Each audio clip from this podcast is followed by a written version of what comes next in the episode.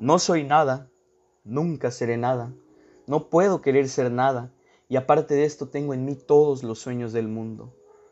Ventanas de mi cuarto, cuarto de uno de los millones en el mundo que nadie sabe quién son, y si lo supiesen, ¿qué sabrían? Ventanas que dan al misterio de una calle cruzada constantemente por la gente, calle inaccesible a todos los pensamientos, real, imposiblemente real, cierta, desconocidamente cierta, con el misterio de las cosas bajo las piedras y los seres, con el de la muerte que traza manchas húmedas en las paredes, con el del destino que conduce al carro del todo por la calle del nada. Hoy estoy convencido, como si supiese la verdad, lúcido, como si estuviese por morir y no tuviese más hermandad con las cosas que las de una despedida. Y la hilera de trenes de un convoy desfila frente a mí, y hay un largo silbido dentro de mi cráneo, y hay una sacudida en mis nervios y crujen mis huesos en la arrancada. Hoy estoy perplejo, como quien pensó y encontró y olvidó. Hoy estoy dividido entre la lealtad que debo a la tabaquería del otro lado de la calle, como cosa real por fuera, y a la sensación de que todo es sueño como cosa real por dentro. Fallé en todo. Como no tuve propósito alguno, tal vez todo fue nada. Lo que me enseñaron lo eché por la ventana del traspatio. Ayer fui al campo con grandes propósitos, pero encontré solo hierbas y árboles y la gente que había era igual a la otra. Dejo la ventanilla y me siento en una silla. ¿En qué he de pensar? ¿Qué puedo saber yo de lo que seré? Yo que no sé ni siquiera lo que soy ser lo que pienso, pienso ser tantas cosas, y hay tantos que piensan ser esas mismas cosas que no podemos ser tantos. Genio, en este momento cien mil cerebros se creen en sueños genios como yo, y la historia no recordará, quién sabe, ninguno, y solo habrá un muladar para tantas futuras conquistas. No, no creo en mí. En tantos manicomios hay tantos locos con tantas certezas, y yo que no tengo ninguna puedo estar en lo cierto.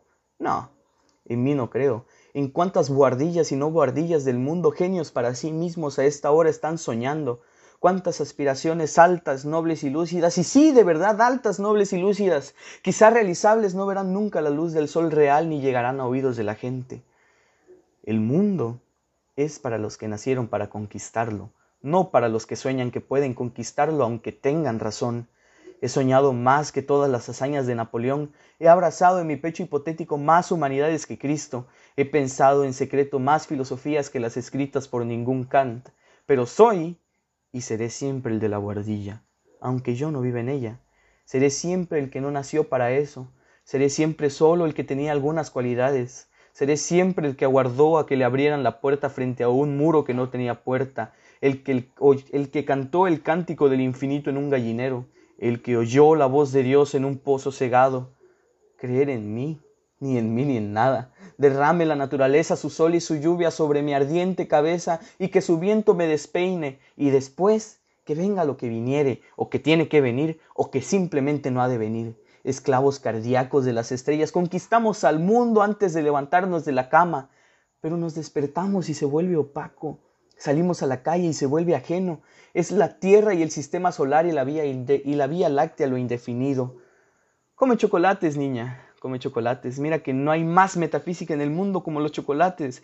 Mira que todas las religiones enseñan menos que la confitería.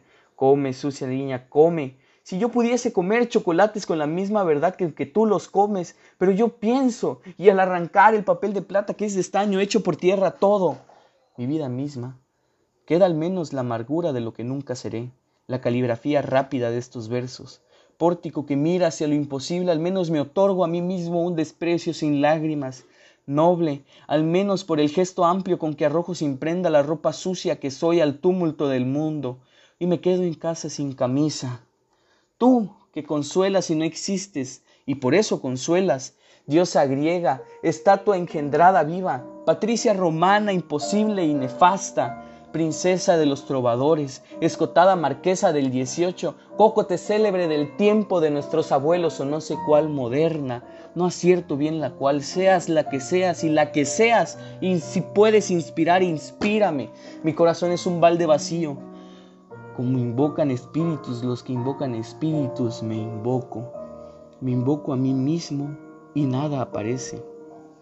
Me acerco a la ventana y veo la calle con una nitidez absoluta Veo las tiendas, la acera, veo los coches que pasan, veo los entes vivos vestidos que pasan, veo los perros que también existen. Y todo esto me parece una condena a la degradación. Y todo esto como todo me es ajeno. Viví, estudié, amé y hasta tuve fe, pero hoy no hay mendigo al que no envidie solo por ser él y no yo. En cada uno veo el andrajo, la llaga y la mentira. Y pienso, tal vez nunca viviste, ni estudiaste, ni siquiera amaste, ni creíste, porque es posible dar realidad todo esto sin hacer nada de todo esto. Tal vez has existido apenas como la lagartija a la que cortan el rabo y el rabo salta separado del cuerpo. Hice conmigo lo que no sabía hacer y no hice lo que podía. El disfraz que me puse no era el mío. Creyeron que yo era el que no era, pero no los desmentí, me perdí. Y cuando quise arrancarme la máscara, la tenía pegada a la cara. Cuando la arranqué y me vi en el espejo, estaba desfigurado, estaba borracho, no podía entrar en mi disfraz. Lo acosté y me quedé afuera. Dormí en el guardarropa como un perro tolerado por la gerencia solo por ser inofensivo, pero voy a escribir este cuento para probar que soy sublime. Esencia musical de mis versos inútiles. ¿Quién pudiera encontrarte como cosa que yo hice y no encontrarme siempre enfrente de la tabaquería de enfrente? Pisan los pies la conciencia de estar existiendo como un tapete en el que topeza un borracho o la esterilla que se roban los gitanos y que no vale nada. Pero el dueño de la tabaquería aparece en la puerta y se instala contra la puerta, con la incomodidad del que tiene el cuello torcido, con la incomodidad de un alma torcida lo veo. Él morirá y yo moriré. Él dejará su rótulo y yo dejaré mis versos. En un momento dado morirá el rótulo y morirán los versos. Después, en otro momento, morirán las calles en donde estaba pintado el rótulo y el idioma en que fueron escritos estos versos. Después, Morirá el planeta gigante donde pasó todo esto.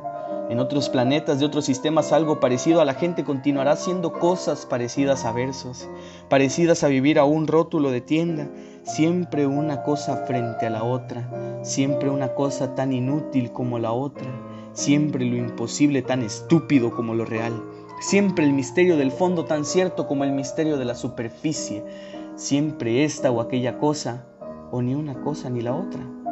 Pero un hombre ha entrado a la tabaquería para comprar tabaco y la realidad plausible cae de repente sobre mí. Me enderezo a medias, enérgico, convencido, humano. Y se me ocurren estos versos en que diré lo contrario. Enciendo un cigarrillo al pensar en escribirlos y saboreo en el cigarrillo la libertad de todos los pensamientos. Fumo y sigo al humo con mi estela y gozo en un momento sensible y alerta la liberación de todas las especulaciones y la conciencia de que la metafísica es el resultado de una indisposición y después de esto me reclino en mi silla y continúo fumando. Seguiré fumando hasta que el destino lo quiera. Si me casase con la hija de la lavandera quizás sería feliz.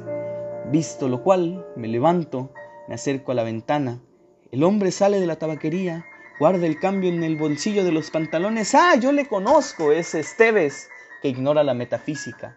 El dueño de la tabaquería aparece en la puerta. Movido por un instinto adivinatorio, Esteves se vuelve y me reconoce. Me saluda con la mano y yo le grito, ¡Adiós, Esteves! Y el universo se reconstruye en mí sin más ideal ni esperanza. Y el dueño de la tabaquería ha sonreído.